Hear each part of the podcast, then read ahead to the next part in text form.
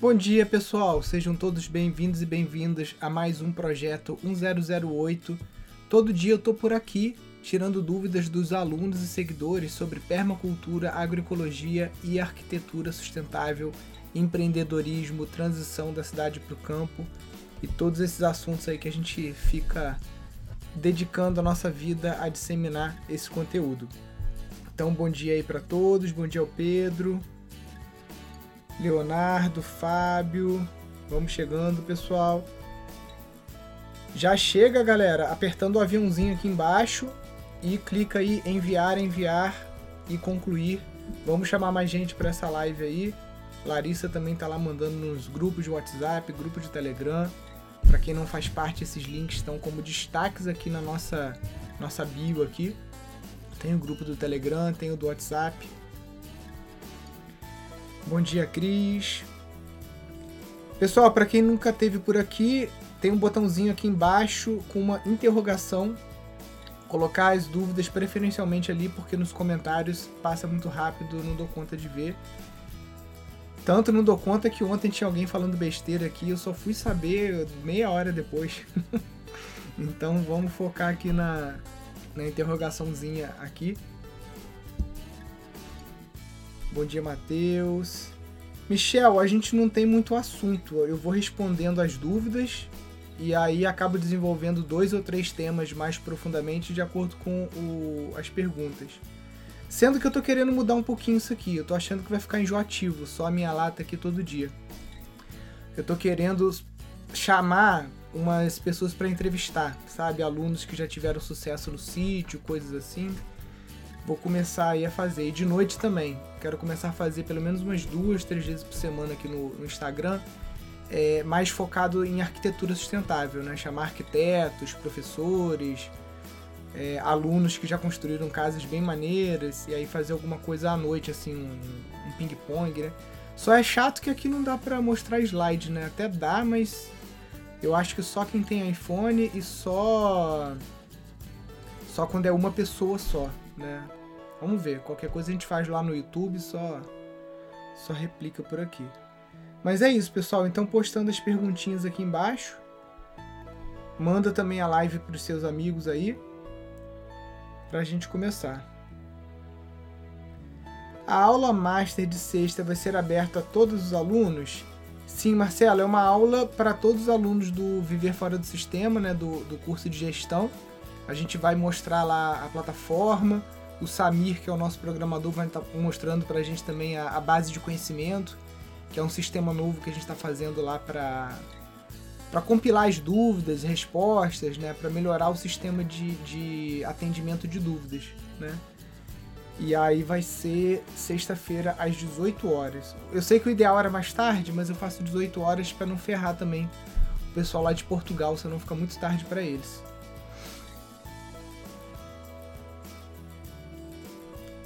Vai ter aula de peixes e abelhas no curso de gestão? Vai ter sim, Larissa. A de peixes, a gente só tá esperando acabar o lockdown, porque a professora mora em Floripa e o outro professor mora em São Paulo, então ela precisa voar até o estúdio em São Paulo para gravar. E a de abelhas também já está prevista a gravação aqui em Friburgo. Então essas duas aulas vão entrar ainda esse ano lá no curso.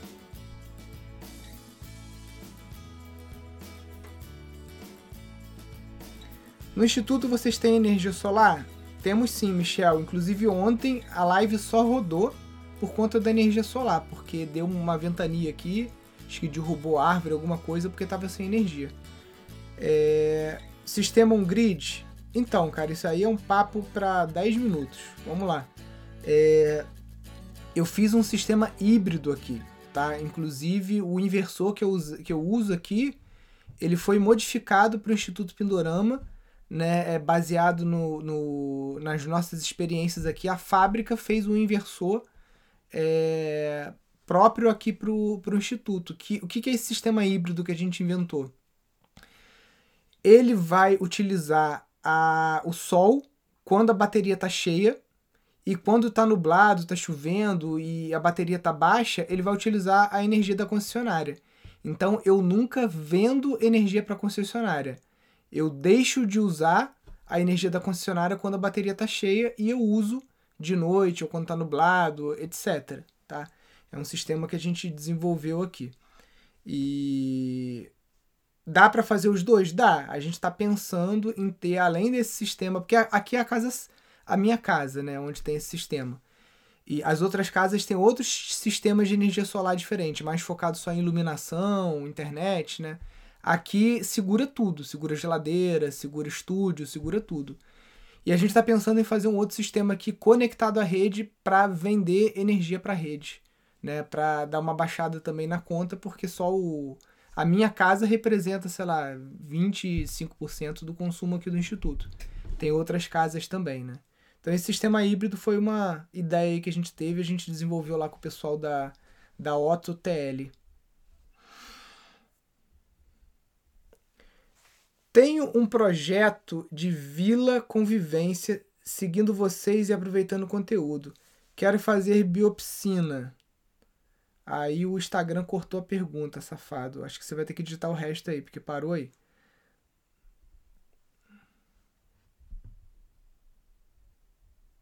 Eu apanho bem no Sparkle, do Sparkle. É, Marcelo, eu também apanho um cadinho da Hotmart lá, mas daí a pouco você pega o jeito. E espelhando na TV, aí dá pra ver na TV grande, fica, fica melhor ainda.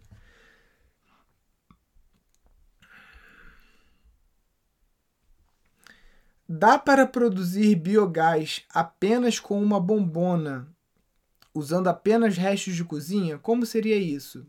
Sim, eu até postei aqui há pouco tempo e lá durante a jornada eu mostrei para vocês a Fazenda Bananal, lá em Paraty, que eles recebem crianças também.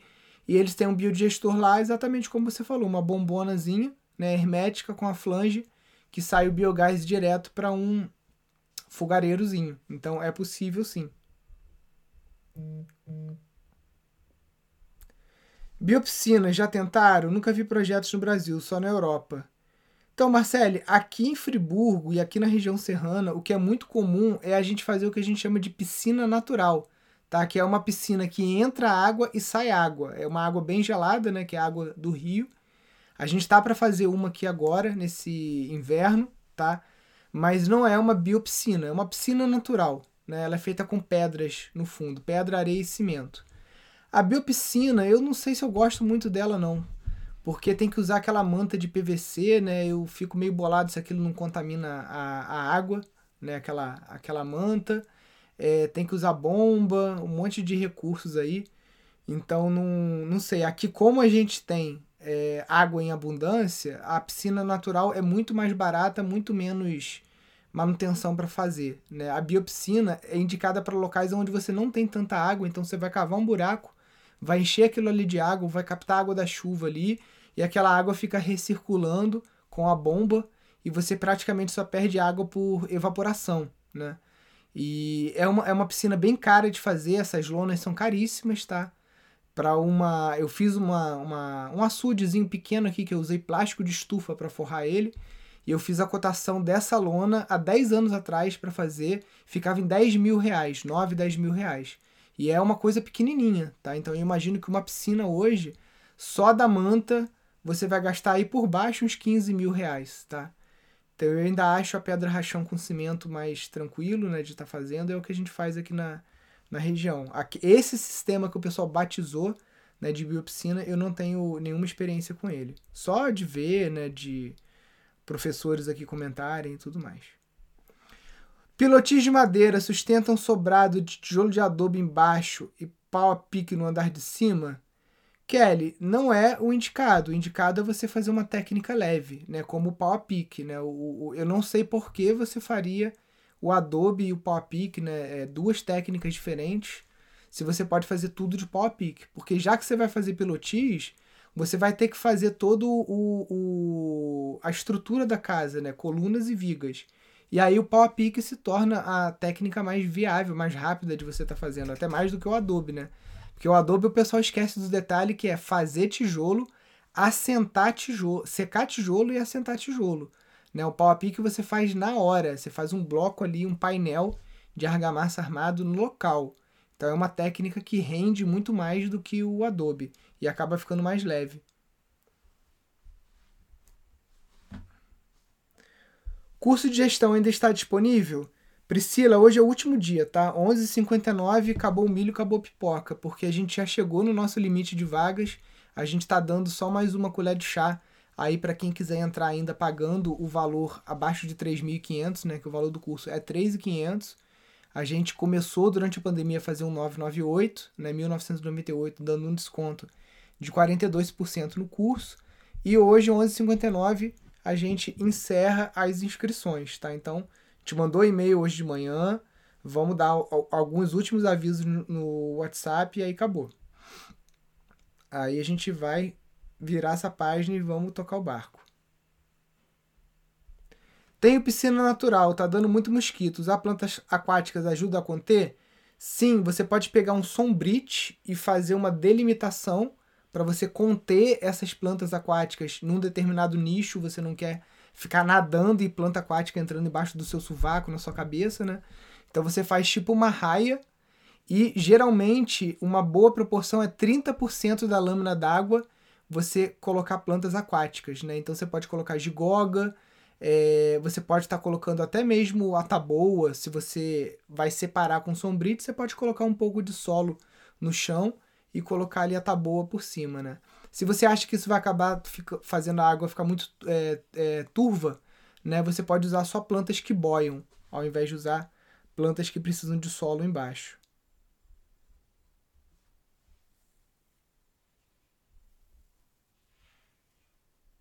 Bom dia, recomendo algum método para reduzir banhado perto de nascente? Então, você deve estar falando de, de é, solo com um brejo, né, que a gente chama aqui, né?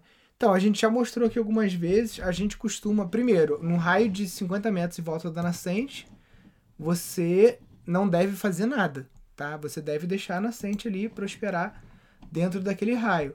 Fora isso, se tem uma área para baixo, né, é, do, do, da, da sua nascente que você quer tá drenando porque você quer fazer um plantio, uma construção, aí você pode usar dreno de pedra com bidim. Você pode estar usando o, o, dreno no formato espinha de peixe, né, que é uma vala central feita com reto escavadeira, e essas outras que vão contribuindo com essa principal, e aqui dentro você coloca. É, a gente geralmente pega um cano de PVC, faz vários rasgos com uma serra ou com uma serra mármore, uma maquita, e coloca pedra e coloca o bidim, né? É mais indicado aqui eu botei sombrite, mas dizem que sombrite entope. Então o ideal é você estar tá botando bidim. Você pode estar tá colocando bambu também, tá? A gente colocou muito bambu aqui, feixes de bambu, porque aí a água vai passando também por esses entre os bambus, né?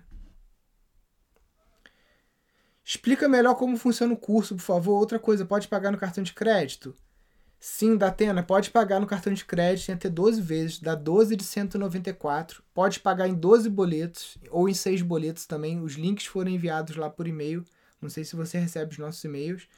Resumindo, resumindo, resumindo, porque todo mundo aqui acho que já sabe do curso.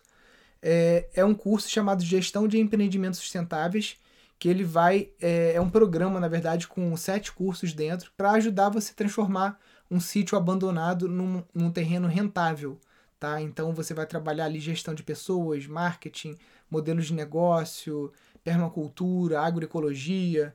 Se você não assistiu a jornada, vai ficar disponível até amanhã as aulas. Então dá uma maratonada aí na jornada. O link também está nos stories aqui. Se você assistir a aula 4, não tiver tempo de assistir tudo, a aula 4 você tem a explicação do curso. Quanto tempo que dura o curso? Depende. Se você pegar e ficar assistindo a aula o dia inteiro, em seis meses você mata, ou menos. Posso alimentar galinhas de maneira orgânica, sem ração? Priscila, pode sim, tá? É, exige um manejo, tá? Nada vem de graça. Quando a gente compra alguma coisa, a gente compra tempo. Então, quando você compra ração, você está comprando nutrição balanceada e o tempo de alguém que pensou aquele balanceamento e que preparou aquilo e empacotou. Né? Aqui a gente compra a, a ração orgânica, tá caro, a gente está pagando de 125 a 150 reais o saco de 40 quilos, mas eu tenho aqui meia dúzia de galinha, que é mesmo só para as crianças, para a gente ter ovo aqui, pra, é, basicamente para elas.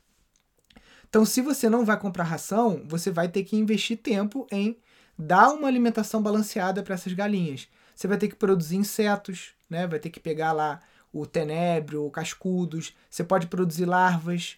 É, você vai ter que fazer silagem. Você vai ter que plantar um pasto para ela. Vai ter que educar elas, adestrar elas a, a comerem esse pasto, porque não é uma coisa do dia para noite. Muitas vezes, se você não começa com elas desde franga, adaptar no pasto, elas depois de, de, de velha não pega, né? elas não vão pastar, entendeu? Então é um trabalho. Como entrar no grupo de Telegram com interação dos alunos de gestão? Só estou nos grupos abertos. Então, toda pessoa que se inscreve no curso, ela recebe o link do Telegram. Se você não recebeu, você informa o seu e-mail de matrícula lá em contato@pindorama.org.br, que a nossa equipe vai te mandar o link. Vamos lá.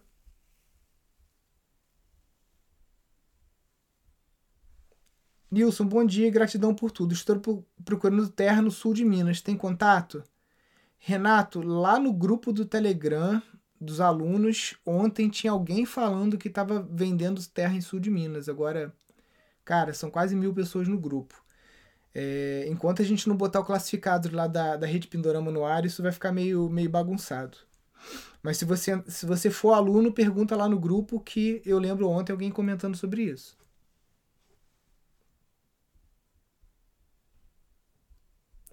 Energia eólica em local de muito, muito vento é viável? É viável sim, Milene, porque você está falando muito, muito vento é exatamente o que a turbina quer. Né? Ela para de produzir é, energia quando ela chega a 120 km por hora, o vento, para proteger o sistema. Mas ela foi feita para suportar ventos de até 120 km por hora. Então você consegue sim, principalmente as turbinas da Enersud, né?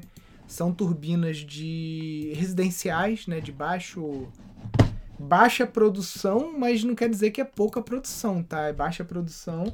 Deixa eu abrir o site aqui. É baixa produção comparado com aquelas turbinas gigantescas que precisam de estruturas de concreto enorme, né? Mas a, a deixa eu ver aqui, turbina eólica. Ela parece um ventilador de teto, tá, gente? Deixa eu ver, tem foto dela aqui, ó. É do tamanho de um ventilador de teto. Qual a vantagem? É porque ela não, não gera energia só de dia, né? Gera energia de dia, de noite, o tempo todo gerando energia. Então, a energia eólica e a energia hidráulica, elas são de 5 a 6 vezes mais baratas do que a energia solar, tá? A energia solar, que o pessoal tanto fala, é a mais cara que tem porque você tem que importar um equipamento lá da China, da Coreia, dos Estados Unidos, da Alemanha, que são os painéis fotovoltaicos. O Brasil não tem tecnologia para fatiar silício, para produzir célula de silício, a gente importa. E turbina, a gente tem 100% do material aqui no Brasil. Uma turbina como essa aqui, ela é 100% nacional, ela não, não precisa ter produto é, importado. É rolamento de cobre, é imã e é estrutura mecânica. Então, isso tudo aqui é praticamente 100% nacional. São turbinas baratas. Agora, funciona em qualquer lugar? Não. Aqui no meu sítio, por exemplo, não funciona de jeito nenhum. Se eu abrir a janela aqui e mostrar para vocês, não tem uma folhinha balançando lá fora agora. Aqui venta muito pouco. Eu tô num, eu tô numa bacia assim. Então eu tenho montanhas que estão me protegendo e aí esse vento não chega é, aqui em constância suficiente para justificar investir numa turbina eólica. Então aqui a gente optou por solar e também optamos pelo hidráulica, né? Tenho um terreno na Chapada Diamantina. Qual a técnica mais, mais econômica para a região? Hiperadobe ou pau a pique? Então, cara, isso aí é uma coisa que você vai ter que chegar à conclusão, tá? É o que eu falo. Faz, constrói um barracão de ferramenta para você de 2 metros por 2 metros. E aí no Mercado Livre você consegue comprar o saco só uma quantidade menor, fracionada, porque o saco de Peradobe só vende bobina de 1 um quilômetro, né? E faz aí do, uma, uma, duas paredes de Peradobe, faz duas de pau a pique e você vai entender o que, que é melhor para você que, que é melhor para a quantidade de material que você tem aí? É fácil você conseguir solo vermelho por aí? É fácil você conseguir bambu por aí? É, você vai trabalhar sozinho ou você vai trabalhar acompanhado? Você tem parceiros? Porque o, o Hyperadobe, para você trabalhar sozinho, ele é mais complicado. O PowerPick você trabalha sozinho, entendeu? Você vai precisar pontualmente da ajuda de alguém. Né? Então, a experimentação ela vai levar a resposta. Né? O, o, ontem eu recebi e-mail de um aluno, ele falando, ah, Nilson, é, tô me mudando para a Ecovila do, dos Sementeiros, né? que é a Ecovila, é uma das ecovilas que a gente está dando consultoria, é porque eu cansei de ser permacultor de Netflix, né? Que só assiste. Eu quero botar tudo em prática. Então é isso. Vocês têm que vir aqui na live todo dia é muito bom, mas não é tudo. Vocês têm que colocar alguma coisa em prática, qualquer coisa, seja compostagem, seja a construção de uma casinha de boneca de um metro, uma casinha de cachorro, qualquer coisa. Porque quando você se coloca em movimento, quando você se coloca em prática, as dúvidas surgem, os aprendizados de verdade que acontecem. Aqui vocês estão só ouvindo, tendo ideia e tudo mais, mas a coisa acontece de verdade quando você faz, né? Então, é... faça e você mesmo vai descobrir o que, que é melhor pro caso de vocês aí. Às vezes você vai ver que arrumar 5 metros cúbicos de terra por aí pode ser muito difícil. E aí, se você tem pouco barro, o pau pique vai ser melhor. Nilson, quero fazer uma composteira para as fezes dos meus cães. Tem alguma dica? Então, cocô de cachorro é bem difícil de compostar, porque é algo não natural, né? O cachorro, na natureza, ele não comeria esse tipo de comida, né? É, então, é um cocô muito seco, pobre em micro-organismos, e você vai ter que misturar ele com esterco de vaca ou com micro-organismos eficientes, EM, algum acelerador de compostagem, porque senão, cara, não vai não vai para frente essa compostagem, tá? Então tem que misturar com esterco, com resto de comida, tem que fazer uma senhora compostagem, é, botar minhoca, porque não é um material muito fácil de compostar, não. Pau a pique por ser fino, seguro frio eficientemente. Kelly, pau a pique não é fino não, tá? O pau a pique ele pode ter de 12 até 20 centímetros de, de espessura essa parede. Você que manda o quanto que você quer fazer a, o, o, Marcelo Bueno, por exemplo, para tirar um pouco o peso do pau a pique, o que, que ele faz? Ele faz a parede mais grossa, no meio ele compra aquela caixa de ovo, né? Todo mundo sabe o que é, né? Cartela de ovo. Isso é barato, você consegue até isso de, de é, reciclagem, né? Essa cartela de ovo ele coloca no meio, porque você economiza barro, você cria um espaço ali oco né, de ar, e o ar é um bom isolante térmico, que é o que acontece com esse tijolinho aqui atrás, né, o tijolinho de solo cimento, ele tem dois furos. Então você cria um bolsão de ar na parede. Esse tijolo tem 12,5. 12 centímetros e meio. Lá fora de casa, 8 graus, dentro do meu quarto, 22 no inverno. Só com um sistema de aquecimento solar passivo. Né? Então você vê que ele tem uma, uma inércia térmica boa. 12 centímetros, 12,5. Aqui para o Brasil, que a gente não tem neve, né, já é uma, uma, uma espessura interessante. Agora, lógico, pô, vai comparar com uma parede de 40 centímetros como o Hiperadobe, tem uma inércia muito maior, né? Só que é outro trabalho também. Outro trabalho, material, né? São coisas que vocês têm que avaliar. A proximidade do sítio com a cidade é muito importante para a logística e viabilidade do negócio? Fábio, depende do modelo de negócio.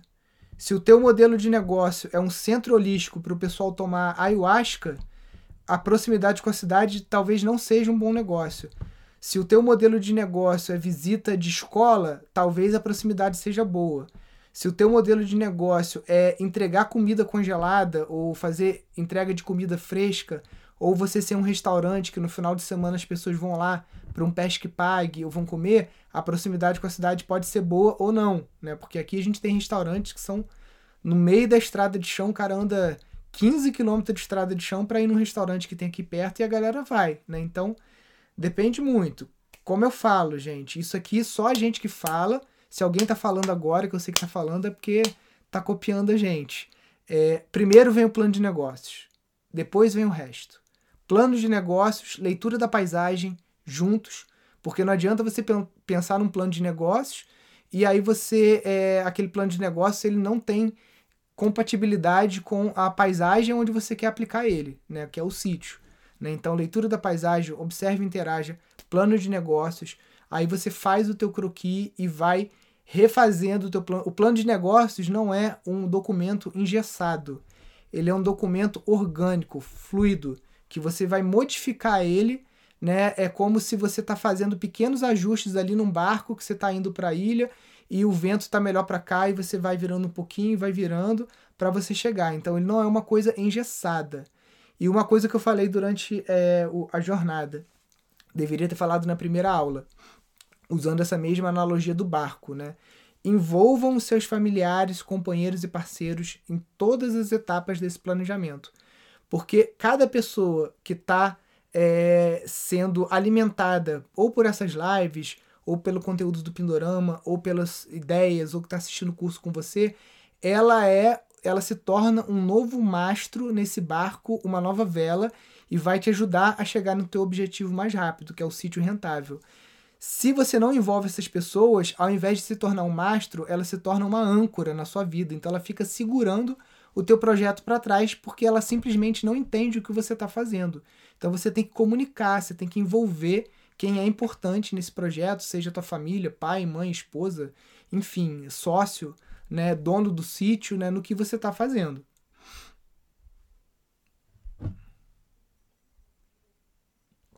Pergunta: quem mora na cidade e deseja trabalhar fazendo distribuição dos produtos parceiros do Pindorama, já existe alguma programação? Alexandra, ainda não, tá? A gente está começando a, a, a, desenvolver essa rede, mas a gente começou tem muito pouco tempo, né? Se a gente for parar para pensar o tempo que precisa para uma rede nacional, né, é, frutificar. Então, a nosso, como eu falei lá na jornada, o nosso foco agora tá público A e público B né? Que é quem tem terra e quem não tem terra e fazendo esses casamentos. Quem tem terra conseguir transformar o sítio num modelo de negócio rentável. Quem não tem terra chegar para somar nesses sítios, né? Através de parcerias, de contratos, né? É, que sejam bons para os dois lados.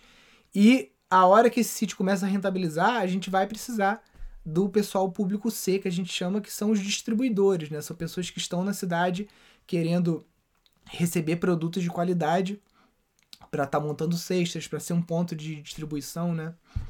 Se eu acredito que vai começar a rodar mais a partir do ano que vem, tá?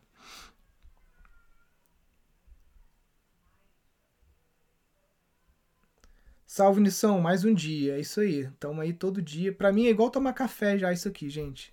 Já virou super um hábito. Bom dia, estou no curso. Grato pela oportunidade. A terra onde fica o bambu gigante fica arenosa, o que planta?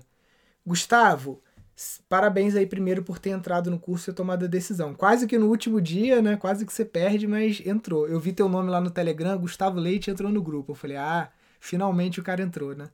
Então, é, o, o, o bambu, ele também tem um hormônio inibidor em suas raízes, tá? Que evita que outras plantas cresçam em volta dele, tá? Ele tem esse hormônio inibidor. Só que o raio de atuação desse hormônio é muito pequeno, porque o, o bambu gigante, eu tenho uma toceira aqui, que deve ter aí os seus 60 anos, ela não ocupa 60 metros quadrados. Ela é, é, é pequeno, entendeu? Uma toceira de bambu gigante, para ela ficar. É, ocupar uma área enorme, cara, é, é coisa de um século. Então você não precisa se preocupar. E a terra não fica arenosa, ele não desgasta a terra. A terra continua preta, fértil, se for o caso. Né? Se for uma terra arenosa, o bambu vai crescer? Vai, vai crescer com um pouco mais de dificuldade, mas ele vai para frente. Se você vai, vai plantar ele num local de terra preta, ele vai bombar mais, né? Mas ele não vai muito que, que é, ter uma, uma, um papel ali de mudar muito a, a, qualidade daquele solo. Vai ficar mais ou menos do jeito que é. Né? Ele tem um raio de atuação pequeno. Estou fora do grupo, Nilson, me ajude. Quem se matriculou no curso? O Bruno, né? E não tá no grupo do Telegram ainda, é só mandar um e-mail pro contato arroba Pindorama, tá? contato arroba pindorama.org.br. No nosso site agora também tem um botãozinho verde lá embaixo com um balãozinho que é um chat. Então você consegue suporte na hora ali pelo chat também, tá? Só entrar por esses canais aí que você consegue.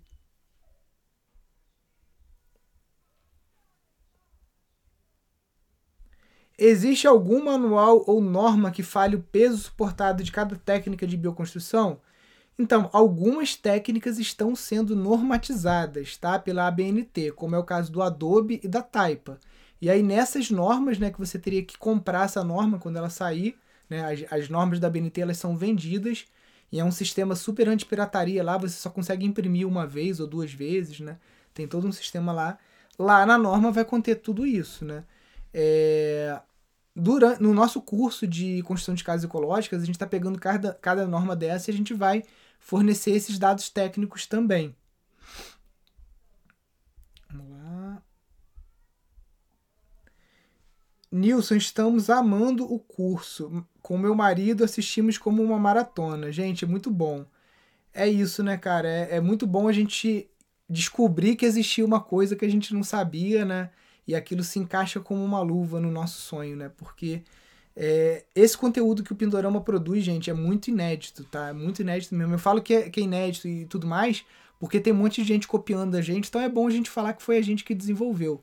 Né? Ninguém, cara, ninguém, desde 2016 a gente está falando isso, ninguém nunca somou empreendedorismo com permacultura. Isso é a gente que está fazendo. Aí agora o pessoal está falando de renda no campo, estão pegando carona aí no movimento que a gente está fazendo. Mas, né, que bom que estão se inspirando na gente. Pena que não falam que, que a inspiração é nossa. Porque só a permacultura é engraçado, cara, porque tem professores aí que estão 20 anos dando aula e não perceberam que a permacultura sozinha, o, o conteúdo que se dá no PDC, ele não é o suficiente para conseguir fixar uma pessoa no campo. Né? A pessoa ficou 20 anos ensinando isso e não percebeu. Precisou vir o Pindorama começar a falar para a pessoa ir lá e copiar a gente e começar agora a falar de, de, de geração de receita né, no campo. Né? Então, isso é uma coisa que é natural, por isso que ele surgiu no Pindorama, porque eu trabalho com isso desde os 15 anos de idade. 15 anos de idade eu já estava fazendo curso de plano de negócios. Era o Microsoft Money, na época, o nome do programa, que a gente usava lá no Instituto Politécnico do Rio de Janeiro. Eu já, eu já é, fiz curso no Sebrae também em Pretec, então isso é uma coisa minha. Então a galera pode copiar à vontade, porque nunca vai conseguir copiar a nossa autenticidade e o que a gente faz de verdade, porque a gente tem experiência no que a gente fala, né? Então o cara fala, mas é fala aqui, ó, de gogó. A gente fala o que a gente faz tudo que a gente já praticou. Ecovila, construir e alugar as casas ao invés de vender em terrenos, funciona? Há modelos assim? Pedro, como eu falei durante a jornada, Ecovila é o modelo de negócio mais complexo que tem dentre os modelos de negócio que você pode aplicar num sítio, tá? Pode se tornar um verdadeiro inferno na sua vida se você não fizer direito, tá? Então, dentro dos vários modelos de Ecovila, o mais fácil de você fazer é esse que você está falando, que na verdade é um hostel, né? Se você vai construir casinha para alugar, por favor, não dê nome de ecovila, que isso aí é o que a gente chama de greenwashing, né? Que é você pegar carona num termo sustentável para fazer propaganda, só que na verdade não é. Isso não é uma ecovila. Você construir um monte de casa ecológica e botar para alugar, isso pode ser um resort ecológico, isso pode ser um condomínio ecológico. Agora, não desgaste o termo ecovila, como muita gente tem feito de má fé aí. Bota lá, ecovila, é, raízes do não sei o quê. E não é, cara, é um condomínio ecológico. Ecovila, ecovila tem que ter tecido social, entendeu? Não é só tecnologia, não é só casa ecológica, captação de água de chuva, casinha de barro, placa solar. Isso aí, ah, ecovila de aluguel. Eu conheço duas, né? Não vou falar nome aqui para não ser antiético. Mas na verdade são resorts de luxo que se você não tiver 5 mil reais por mês para bancar uma hospedagem lá, você nem entra. Se você mandar e-mail falando sobre voluntariado, o nego nem te responde. Entendeu? Então, e, e o pessoal usa o termo ecovila, né? Então desgasta o termo, o pessoal vai para lá, fica até com raiva. Fala assim, pô, isso é uma ecovila? Que raiva que eu tenho, né? Então não desgaste o termo. Se você vai fazer, quer fazer casa ecológica para alugar, bota outro nome né? Bota eco resort, é, pousada ecológica, né? Enfim, inventa outro nome. É, agrovila, desmembrar os terrenos para vender, também não é ecovila, tá? Já fizeram isso lá em São Paulo, me desculpe, adoro a pessoa que fez, mas não é ecovila, não tem tecido social, loteamento, né? E aí, o que, que tem ali de, de economia solidária, de economia circular, de tomada de decisão em grupo, né? Isso é ecovila, né? Então, é um dos mais difíceis de você implementar. O que eu acho mais fácil hoje é o como, exatamente como você falou aí. Se você tem bala na agulha, você constrói as casas e você aluga no Airbnb, cada um faz sua comida, pronto e acabou. Nilson, não tem dinheiro para construir as casas. Então você faz um clube de campo. cada cotista que compra uma cota do clube, e essa cota pode, pode ser 100 mil reais, 150 mil reais, dá direito dele ter uma casa para ele usar. Mas a casa não é dele, a casa é do clube. O uso da casa está vinculado ao título que ele tem naquele clube, que esse título ele depois pode vender esse título para outra pessoa, desde que aprovado por um conselho no clube, tá?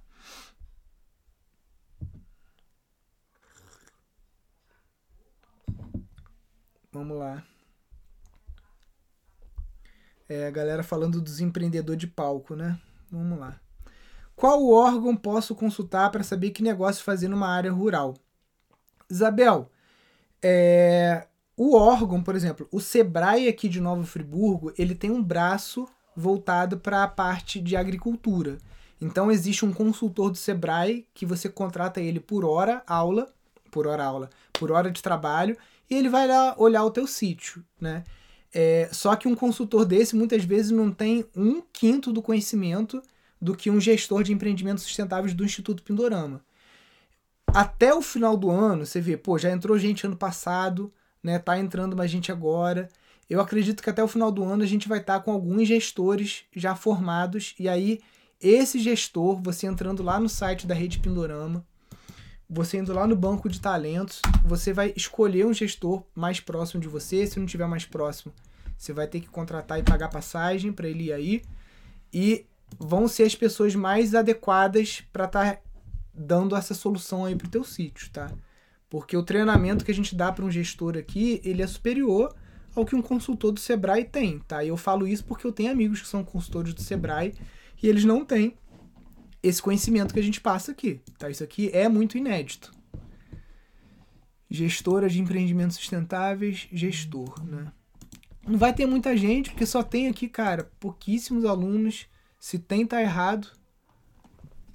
Que tem muita gente que marca, mas que ainda não tem um selo. Só quem tem um selo azul, por enquanto, só tem eu e o Bernardo aqui, porque a gente ainda não entregou certificado pra galera, né? Tem que fazer estágio, tem um processo aí para você estar tá conseguindo receber o, o, o, selo de gestor né, e tá com certificado.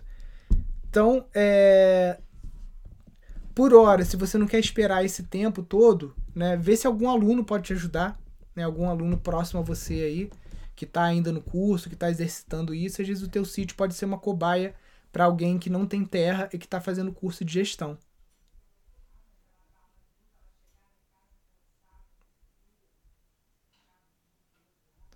Ó, Kelly, já respondi essa pergunta aqui. Você volta depois na gravação lá no início da live que eu já respondi.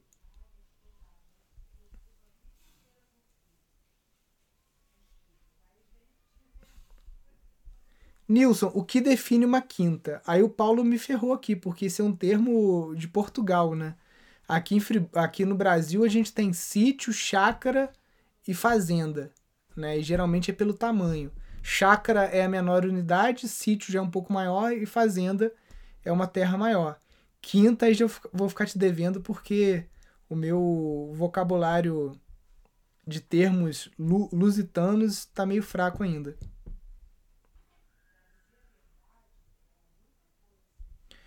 Entrando em campo de pasto abandonado, como lidar com a multidão de cupim para começar o SAF? Natália, sempre, é, sempre você vai ter que buscar equilibrar o solo como um todo, tá? Então, quando você começar a fazer o seu SAF, no início vai ter formiga, vai ter um monte de coisa, né? Então, como eu falo, primeiro trabalha com adubação verde, crotalária, margaridão, mucuna, etc e tal. Se tiver muito, muito, muito mesmo é, é, é, cupinzeiro, né, assim, ao ponto de não dar conta, você vai removendo, né, os cupinzeiros que tiverem desalojado, você aproveita que aquele é um material construtivo muito bom, é, vai reequilibrando o teu solo, porque conforme você for descompactando o solo, a tendência desses cupins era ir, irem para outro lugar, tá? Então, mandioca, nabo forrageiro, tudo que você puder para ir descompactando o solo.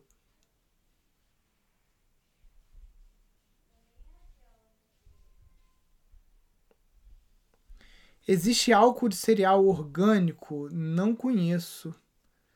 Não conheço mesmo. Dá para fazer em casa, né, gente? Só ter o destiladorzinho. Perguntando novamente, consigo transformar minha produção de licor em orgânica? Então, consegue. Aqui mesmo e na região tem a cachaça de um amigo meu que ele ganhou um prêmio na Bélgica e tudo e é orgânica, tá?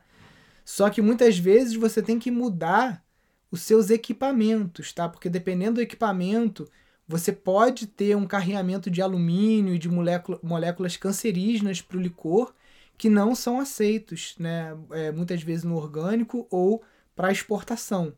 Eu sei que tem uma cachaça aqui em Friburgo que é muito de alto padrão e eles tiveram que mudar algumas coisas na, na linha de produção porque tinha uma molécula lá cancerígena na, na cachaça, que isso tem em todas, mas é mais referente talvez ao destilador e alguns equipamentos de metal que tem ali. E aí teve que ser mudado alguns equipamentos, tá? Eles fazem envelhecimento em dorna, né, de, de carvalho, de outros tipos de madeira. É uma cachaça envelhecida. Então, é, tem, tem que saber um pouquinho sobre isso, né? Se vai precisar mudar os equipamentos, que às vezes torna inviável nessa né, tua migração.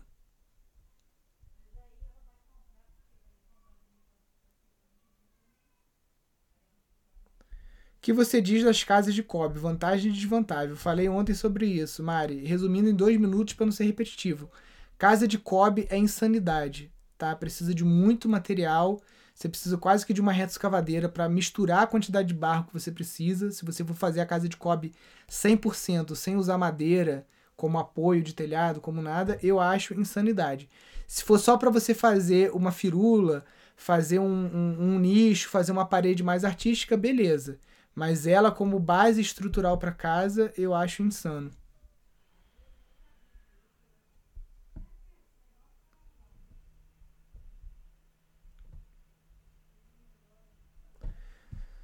Você falará na sexta sobre todo o processo de gestor. Eu não tenho terra, sou aluna nova, estudando muito. Sim, Mari, vou, vou falar de tudo, tá? sobre estágio, sobre como que vai funcionar o processo todo de vocês. Pode ficar tranquilo que sexta-feira a gente vai explicar bastante coisa aí que são dúvidas frequentes.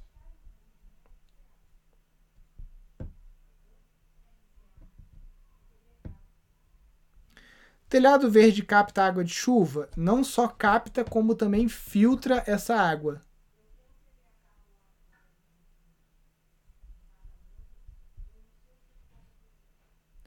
Ecovila acredita ser possível implementar um tecido social em casas de aluguel? Depende por quanto tempo essas pessoas ficam aí. Porque se todo mundo é de aluguel e tem uma rotatividade muito grande, é um pouco mais difícil. Se, é, se são, por exemplo, se é Airbnb final de semana, vai ser muito difícil você conseguir implementar isso. Se é contrato de um ano, dois anos, como contrato imobiliário normal, aí eu acho que já fica mais fácil.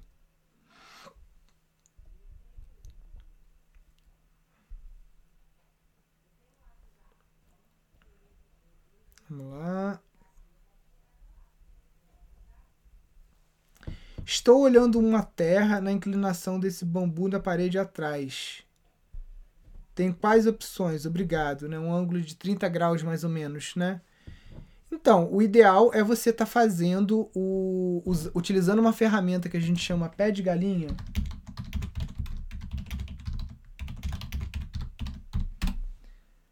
É, utilizando uma ferramenta chamada pé de galinha, você consegue ir tirando a curva de nível, você consegue ir encontrando essa curva de nível, e aí você consegue ir fazendo a, o, os seus platôzinhos, tá? as escadas. Essas escadas aqui a gente faz com bambu, você pode fazer com pedra também. Né? Com isso você evita a erosão, você consegue trabalhar melhor, né? porque cansa bastante ficar trabalhando em pirambeiro o dia inteiro, né? Aqui quando a gente é época de colheita e tal, você ficar andando em terreno inclinado é uma coisa que cansa bastante. Então isso também melhora o teu fluxo de trabalho, tá? Geralmente a gente faz com bambu ou com pedras.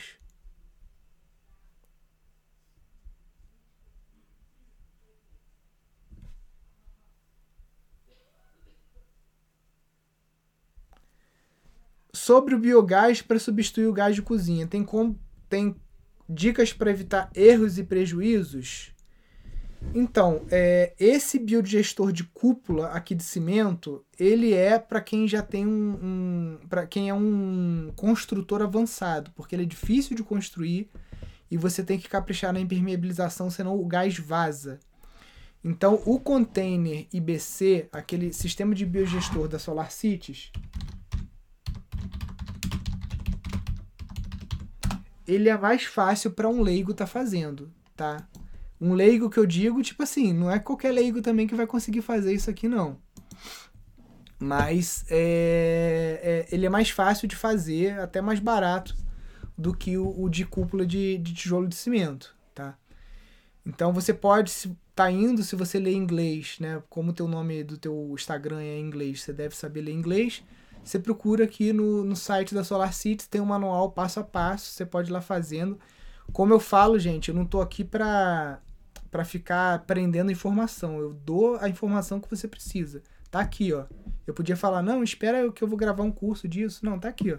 Se você quiser entrar aqui agora, baixar o, o, o, o, a cartilha deles, né? Acho que deve ter uma cartilha aqui. Você consegue já, daqui a uma semana, tá com isso aqui pronto, tá? A maior dificuldade que você vai ter é que no Brasil não existe flange para cano de, de 100 milímetros, cano de esgoto, tá? Então a gente está mandando fazer essas peças, né? O Léo Adler, quando faz esse biodigestor, ele manda fazer uma peça de inox, parece que está conseguindo agora umas de borracha, para acoplar o cano de esgoto nesse biodigestor. Nos Estados Unidos já é mais fácil que já tem as peças, né? Tudo em polegada na mesma bitola.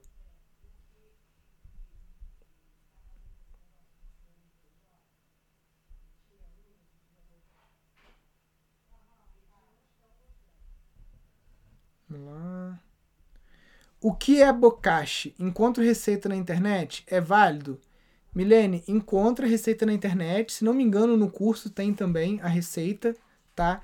O bocashi é um fa é farelo de trigo com torta de mamona e é, organismos eficientes, né? Micro-organismos eficientes, EM basicamente você vai estar tá inoculando vida no teu solo. Então você vai colocar essa matéria no, no teu solo, vai cobrir com palha, né? vai cobrir com alguma coisa para impedir que o sol é, entre em contato, né? pode até dar uma enterrada. E o bocache ele vai estar tá inoculando o teu solo com micro-organismos. É bem fácil de fazer, você encontra vídeo na internet, várias coisas.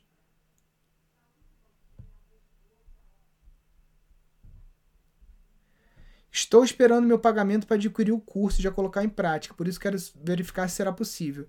Juliane, hoje a gente encerra as inscrições, tá? E aí a gente vai contabilizar, vai esperar aí alguns dias, provavelmente até semana que vem, para ver o número de boletos não pagos e de reembolsos.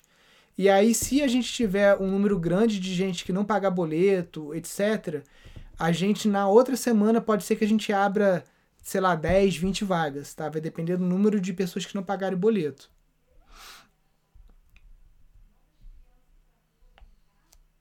Aqui no sítio usa um soprador a gasolina para varrer as folhas. Qual a alternativa sustentável?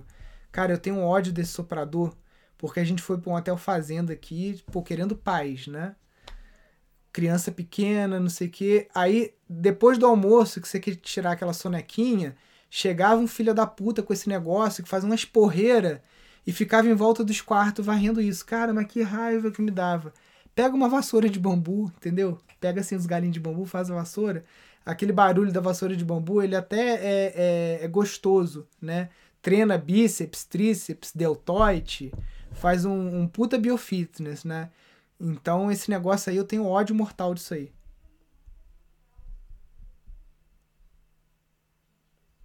Bom dia, sementes do abacateiro na composteira com minhoca funcionam? Elas não comem a muda? Olha, aqui não come não, acaba saindo, né? E a gente aproveita essa muda direitinho.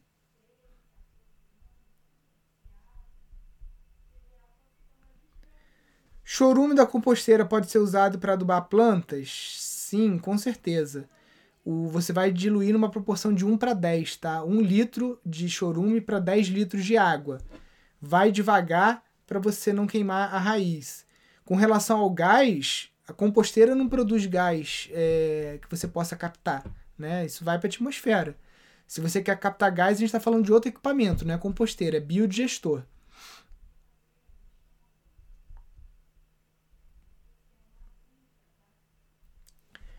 Como usar a manilha de concreto para fazer um biodigestor?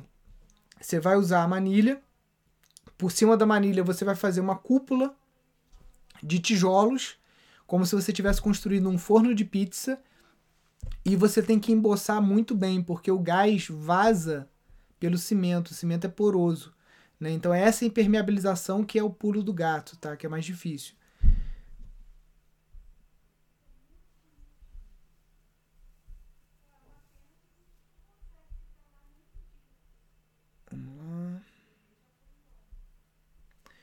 Nilson, dentro do sítio eu posso montar uma lojinha para escoar a produção como meio ou exige licença?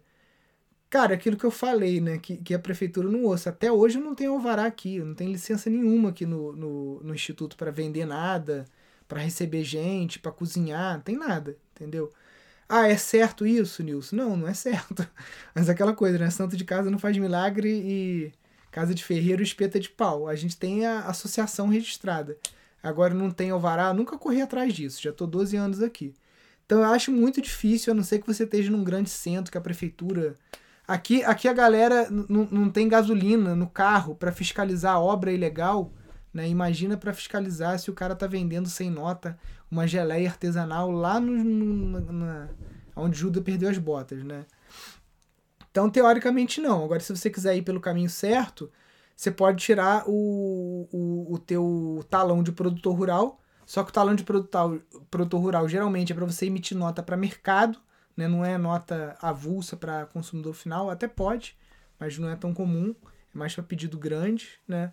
Ou você pode vender como produção artesanal, né?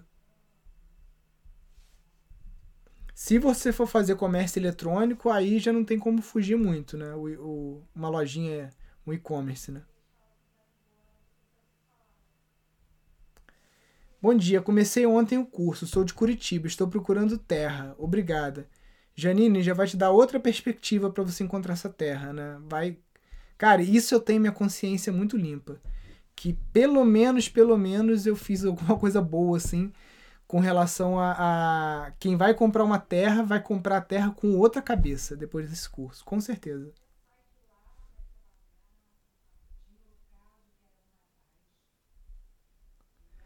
Opa, Nilson, acho que as pessoas estão fazendo pergunta nos comentários. Com certeza estão, Renato. E todo dia eu, eu respondo que eu não consigo acompanhar comentário, que tem que fazer na interrogação. Não está aparecendo a interrogação para mim.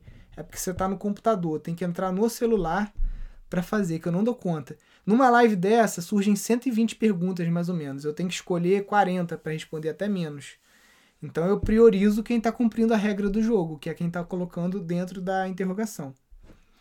Nilson, estou fazendo uma piscina biológica. Qual, qual o material correto utilizo para cobrir o solo? Falei sobre isso no início da live. Manta de PVC que, é que o pessoal usa é bem cara. Aqui a gente usa pedra e cimento. Mas para fazer piscina natural. Piscina biológica não tem experiência, mas o que eu já li, já acompanhei amigos engenheiros que fizeram é com essa manta de PVC ou PEAD. Nas casas ecológicas tem sistema de combate a incêndio? A única casa que precisa disso é a casa do Marcelo Bueno, né, que é de madeira. As outras, a própria terra, se pegar fogo, a terra vai virar cerâmica, que é uma coisa que o Nader Khalili fazia. Deixa eu ver se eu acho alguma foto dele aqui. Ceramic Houses Nader Khalili. Brincando, tá, gente? Mas isso aqui é uma coisa que realmente acontecia. O Nader Khalili, ele, como ele é do Afeganistão, e lá no Afeganistão, petróleo é, preço quase que de galão de água, ele fazia o domo de adobe, né? E aí pegava três barris de petróleo, botava é, mais alto do que a casa e deixava a casa pegar fogo três dias, tá? Pintava as cerâmicas dentro da casa, banheiro, pia, tudo. Então virava uma cara, uma casa inteira de cerâmica, né? Eu tive a oportunidade de visitar lá o, o centro dele de pesquisa lá na, na, na Califórnia. Então, Sistema de combate a incêndio, que a fazer faz, bota extintor, bota sprinkler, né? Aí só você seguir as próprias normas que já existem.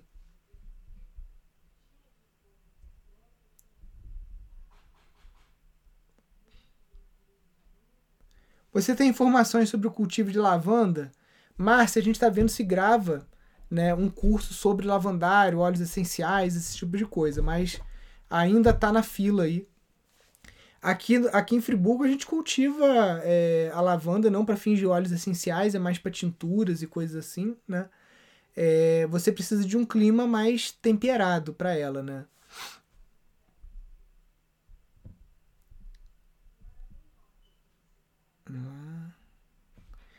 Nilson, não encontrei as apostilas, me ajuda?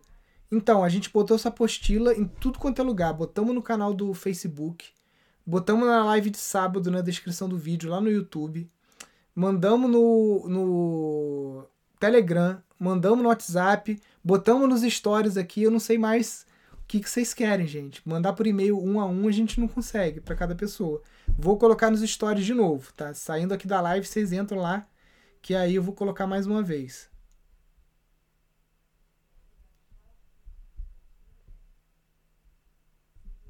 Vamos lá. Você comentou que poderia gerar energia elétrica com cachoeira. O investimento é caro? Compensa? Ingrid, é energia hidráulica 5 a 6 vezes mais barato do que a energia é, é, é solar. Tá? Vou dar um exemplo. A gente foi contratado para construir uma pousada lá em Itatiaia, Penedo. A gente fez o orçamento para transformar a pousada em autossuficiente com energia solar. A gente precisaria investir 210 mil reais. 210 mil. Aí a gente foi, contratou a Alterima, instalamos uma hidrelétrica lá, com cano, com tudo que você imaginar, obra pronta, a gente gastou 45 mil reais. Mas a gente está falando de um, de um sistema de 15 kVA, que é energia pra cacete, cara. É muita energia. Energia para você tocar aí é, cinco, seis casas com chuveiro elétrico, com tudo que você imaginar. Então, para você saber se é viável ou não, você vai entrar aqui no site da Alterima e vai clicar nesse botão aqui, conheça o seu potencial hidráulico, esse aqui, ó. Aí clicando nesse botão, aqui tem todas as dicas de como que você vai medir, fazer teste de vazão, altura e tudo mais, para saber se vale a pena você instalar uma turbina na sua propriedade ou não, tá? Porque uma turbina como essa custa aí os seus 10, 15 mil reais, é... Só que é muita energia. Tem turbinas menores, que eu já mostrei aqui, vou mostrar de novo. Micro Hydro Generator. Que você compra nos sites é... chineses, esses aí, Alibaba da vida, né? É, tem umas muito baratas, lógico, produzem pouca energia, mas já produz energia para você estar tá alimentando uma, uma bateriazinha, para você ligar um roteador, para você carregar um celular uma geladeira pequena, uma, uma turbina dessa que já toca também, né? Então, é, você pode estar tá fazendo um sistema híbrido, né? Tem turbinas bem baratas, tem turbinas mais caras. Essas baratinhas, elas geram muito pouca energia, tá, gente? É, aquela, essas turbinas do da Alterima, elas geram energia para você tocar casas inteiras, para você tocar um sítio inteiro, tá? Don't allow. Deixa eu botar aqui.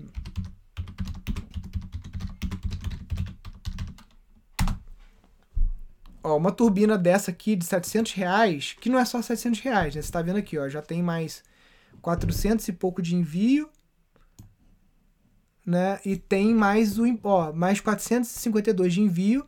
Aí você vai somar aqui, vai dar 1.200 mais ou menos, ainda tem 60% de imposto de importação, né? Mas não chega a dois pau, né? Vai chegar uns 2 mil reais. Uma turbina como essa, de 500 watts, cara, gera 500 watts dia e noite, dia e noite, dia e noite. É muita energia, tá? Isso aqui toca uma casa tranquilamente, com máquina de lavar, com tudo que você imaginar. Só que você tem que ter pelo menos duas polegadas de água numa boa vazão, né, para estar tá fazendo isso aqui girar a 1800 rotações por minuto, né, mais ou menos. Show Ingrid. Vamos lá.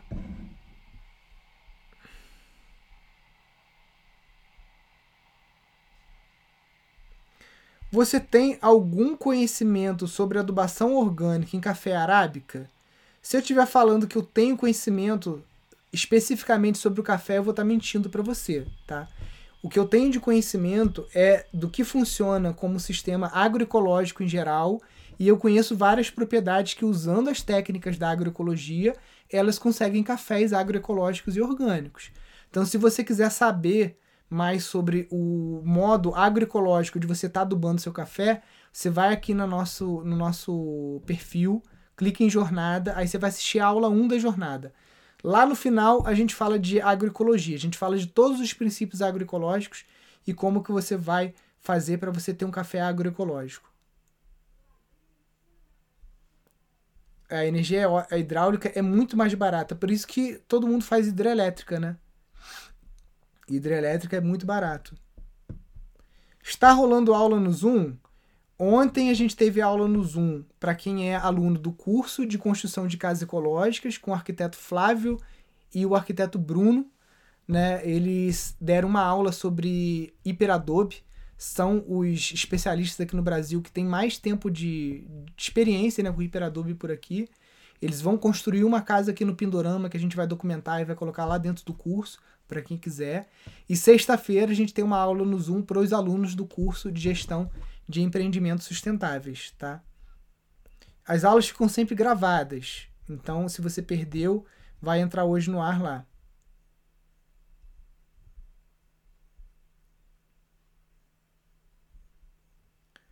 Repete, por favor, o nome do cara de casas cerâmicas. Nader Khalili. O Nader Khalili é o cara que inventou o Super Adobe, tá? Se a gente hoje tem terra ensacada, é por conta do Nader Khalili. Ele que inventou.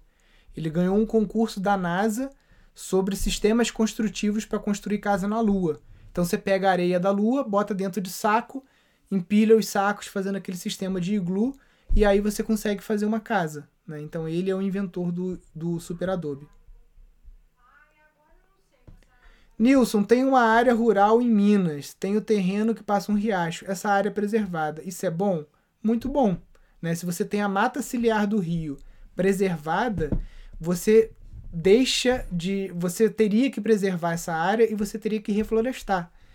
O, o, a galera tá, tá pensando que tá de bobeira, mas uma hora o governo vai começar o caça-níquel em cima do CAR, do Cadastro Ambiental Rural. Esse, essa fiscalização vai ser feita por drone, então ninguém vai ter como escapar disso, tá? Drone e satélite. Então, se você colocou lá no CAR que você tem uma APP, né? Você tem um rio e tá aquela mata ciliar lá não existe. Cara, você sabe quanto que custa fazer um reflorestamento? É caro pra cacete, você perde muda, é trabalho, é abrir é cova, é você colocar esterco, não sei o quê. Então, se você já tem isso, é uma grana que você vai economizar, porque você já vai ter a obrigação de fazer isso no futuro. Olhem o que eu tô falando, hein, cara. O, o, o, o cadastro ambiental rural, essas coisas todas, isso vai ser o, no, o novo pardal, o novo caça-níquel do governo aí no futuro. Então, quem tem área preservada é menos dinheiro que vai ter que gastar para se readequar né, diante do que o governo vai exigir.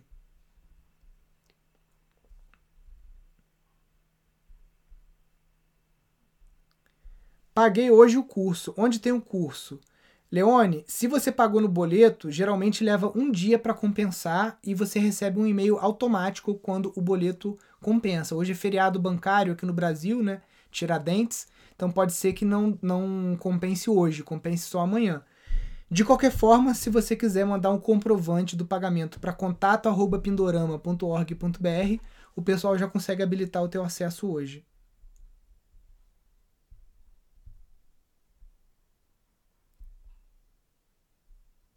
Onde encontro abelhas sem ferrão? Quero reproduzir no meu sítio Montes Claros.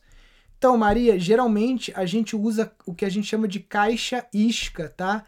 É uma caixa isca que ou você pega algum tipo de vegetação ali que tem um cheiro que atrai a abelha, ou até mesmo você pode colocar um quadro com cera de abelha ali já para atrair essa abelha, tá?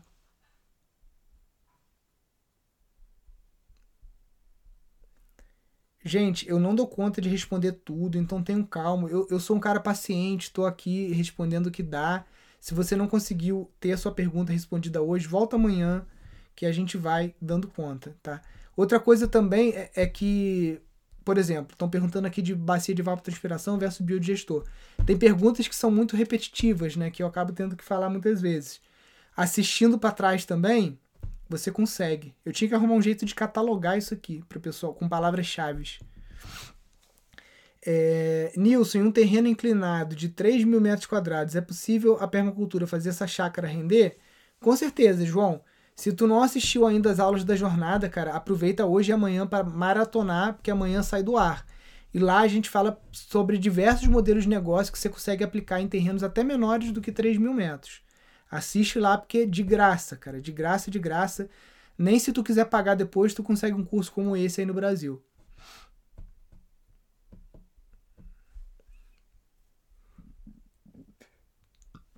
Dá para comercializar qualquer tipo de bambu tratado no metro ou apenas bambu gigante?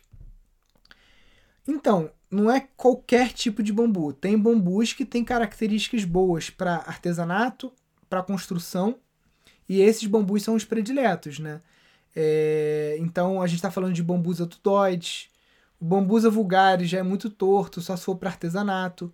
Esse aqui, o Philostax aurea, o Philostax pubensis. Então tem outros bambus de porte menor que eles também podem ser usados para venda.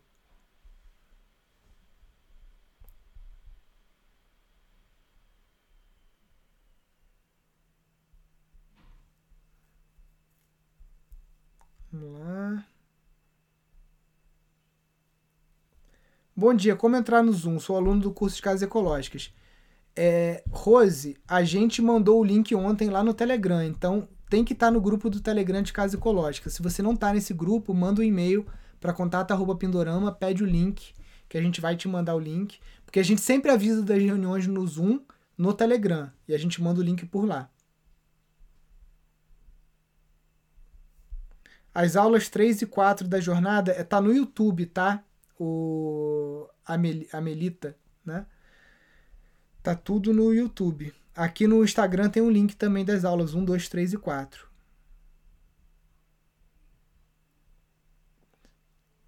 Mas eu posso plantar nessa, nessa, nessa área árvores nativas, né? É, sim, você pode plantar até 50% de espécies exóticas nessa área de proteção permanente. Então, se você já tem uma mata ciliar no rio, essa mata ainda tá rala, que tenha luz suficiente para você colocar outras frutíferas ali, beleza. Você não pode ficar plantando coisa para cortar, né? E também cultura de ciclo anual eu não recomendo muito, tipo milho, mandioca. É preferível você investir em frutíferas e aí você pode estar tá botando frutíferas de interesse comercial que são exóticas, como banana, manga, né, outras espécies. Melita. Errei o nome.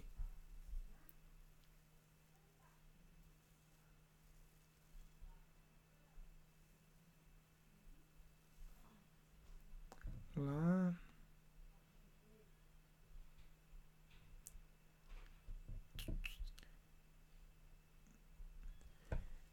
No caso de reflorestamento da APP de córrego, pode usar fruteiras e outras opções? Pode, Ingrid, como eu falei, 50% de exótica, 50% de nativa, tá? E a nativa você tem que olhar na tua região o que que tá rolando, né, na beira de rio e tudo mais para você plantar algo que vai vingar, né? Não adianta você ir num horto comprar um monte de coisa que você não sabe se vai pegar na sua região.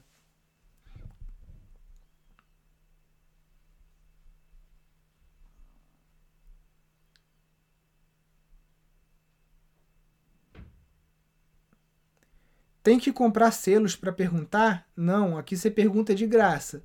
Só que eu dou, eu só vou dando conta de algumas. Deixa eu ver aqui, teleca, se você perguntou alguma coisa.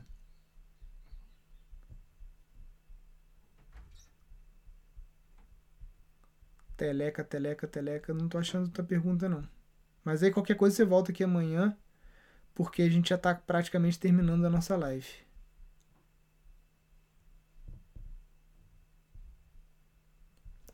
É possível aproveitar a pressão da água da rua para a caixa d'água para gerar energia?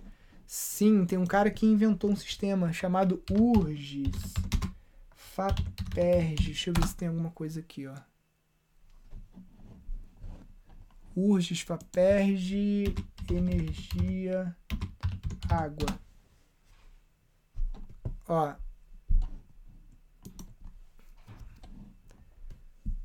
Sistema possibilita transformar caixas d'água numa mini usina elétrica. Foi um projeto de pesquisa fomentado pela FAPERJ. Então, funciona assim.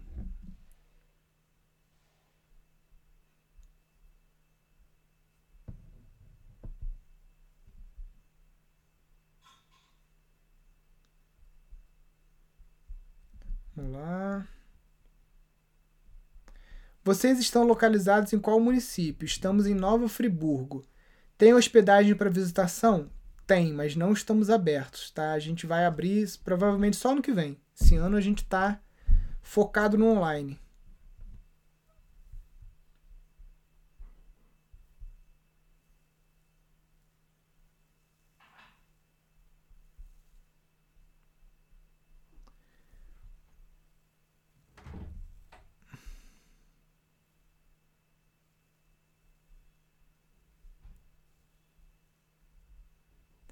Existe algum material natural que serve como repelente de cupim? Né? Tem outra pessoa que perguntou aqui também sobre cupim. Então, o própolis é um, é um produto né, da, das abelhas que você consegue estar tá utilizando ele para repelir ou acabar com cupim, tá? Fora isso, o octoborato também, ele é um inseticida, tá? Mas não sei se é tão eficiente, a gente vai testar ele mais por agora aqui. E existe uma coisa que um rapaz que está sempre aqui nas lives também, que é a delta, delta glucona, que é um tipo de glicose que você alimenta o cupim, ele fica doente por causa do excesso de açúcar, dá uma desequilibrada na flora intestinal do cupim, então parece que ele não consegue produzir uma enzima que protege ele e tudo mais. Então a gente está começando a estudar esse negócio, porque não existe muito protocolo não, tá gente? Muita coisa assim, é, existe o protocolo químico, né, de você comprar certos venenos da Bayer, da BASF, que teoricamente acabam com o cupim.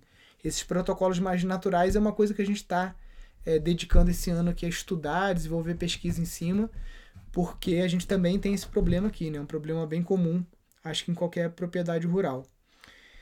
Pessoal, muito obrigado aí. Vou ter que terminar a live aqui. Antes de sair, é, não esquece de compartilhar essa live aqui com seus amigos, tá? Amanhã, 10 e 8, a gente está aqui. E também às 18 horas, toda quinta-feira, 18 horas, a gente tem uma live com um aluno do nosso curso de gestão. É uma consultoria online, tá? E lembrando que hoje é o último dia para você se inscrever no curso de gestão pagando mais barato, tá? Pagando 42% a menos. Próxima turma provavelmente a gente vai voltar para o valor cheio. Então aproveita hoje até R$ 23,59 para estar se inscrevendo lá no nosso curso. Você não vai se arrepender, tá? E se você se arrepender dentro de sete dias, você tem direito ao reembolso, tá bom? Fiquem com Deus, até amanhã. Tchau, tchau. Valeu, até mais.